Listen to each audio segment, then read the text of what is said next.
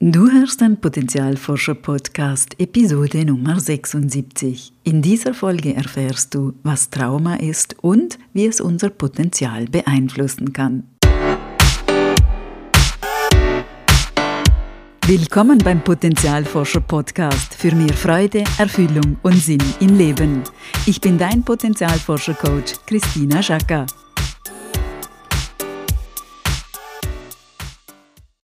Hallo liebe Potenzialforscherin, hallo lieber Potenzialforscher. Schön, dass du heute wieder mit dabei bist. Wenn du den Monatsletter von mir abonniert hast, weißt du, dass ich mitten oder eher schon gegen Ende einer Ausbildung in traumasensibler Begleitung bin. Das ist ein ganz wichtiges Thema für meine Arbeit als Coach und Körpertherapeutin. Und auch fürs Erforschen unseres Potenzials ist es ein wichtiger Punkt. Denn manchmal ist der Zugang zu unserem Potenzial überdeckt mit traumatischen Erfahrungen und daraus entstehenden Mustern, die es schwieriger machen, unsere Talente, Stärken und unser Herzfeuer zu entdecken.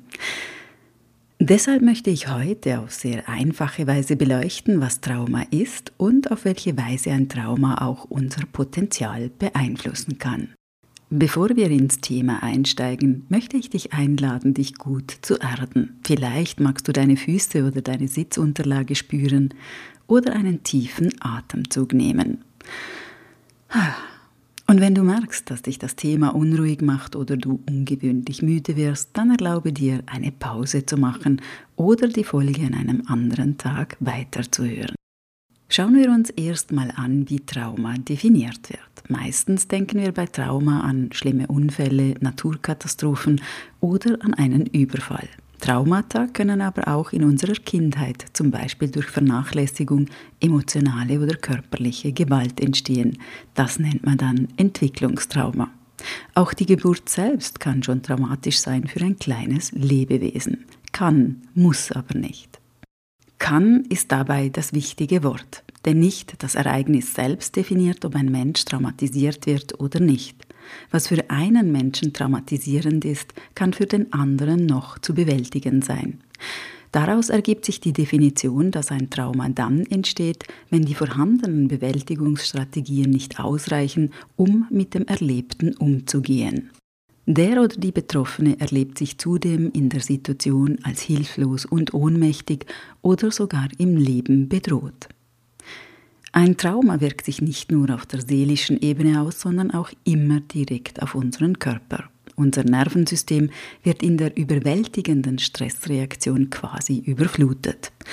Das behindert wiederum die Verarbeitung des Erlebten, sodass das Erlebnis nicht wie üblich integriert werden kann. Daraus entstehen sogenannte Trauma-Folgestörungen. Eine solche Folge ist es zum Beispiel, dass der Körper auf einem erhöhten Stressniveau stecken bleibt. Betroffene Menschen reagieren dann schneller oder stärker auf Stresssituationen oder können sich schlecht beruhigen bzw. ausbalancieren was dann wieder zu Schlafstörungen führen kann oder auch zum Beispiel zum Gefühl des ständig Getriebenseins. Das Wissen um Trauma und seine Folgen ist noch gar nicht so alt. Man könnte es eher als neuere Disziplin ansehen. Auch in der Forschung ist das Thema noch gar nicht so lange im Fokus. Das bedeutet, dass körperliche Symptome oft nicht als mögliche Folgen von Trauma erkannt werden oder dass viele Menschen von sich gar nicht wissen, dass sie ein Trauma erlitten haben und so auch die entsprechende Unterstützung leider nicht bekommen, was natürlich bedauerlich ist. Jetzt ist es Zeit für eine kleine Pause und einen ah, tiefen Atemzug. Vielleicht magst du kurz aus dem Fenster sehen oder dir einen schönen Gegenstand oder dein Haustier kurz betrachten, bevor wir im Thema weiterfahren. Wenn ein Mensch ein Trauma erlitten hat, dann gibt es einerseits körperliche Folgen, aber auch tiefe seelische Muster, die sich entwickeln können. Solche Muster oder Strategien haben zum Ziel, den Menschen zu schützen und erneute leidvolle Erfahrungen möglichst zu vermeiden. Neben diesem schützenden Effekt haben diese Strategien aber auch oft Dynamiken, die im Alltag hinderlich sind. Nehmen wir zum Beispiel an, ein Kind muss aus welchen Gründen auch immer viel zu früh Verantwortung in der Familie übernehmen und lernt, dass es nur dann in Sicherheit ist, wenn es dienlich ist, wenn es sich um die Bedürfnisse der anderen sorgt und die eigenen unterdrückt.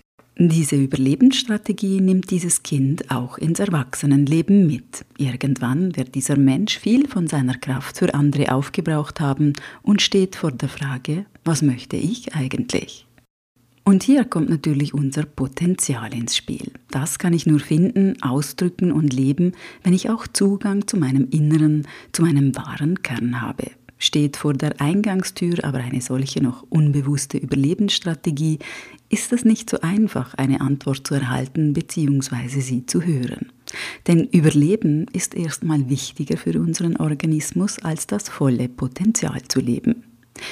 Im Alltag kann sich das so zeigen, dass ein Mensch verzweifelt ist, dass alle anderen ihren Weg zu kennen scheinen, nur er oder sie selbst nicht oder dass eine Person einfach keine Antwort darauf findet, was sie gerne macht oder was ihr Ziel ist.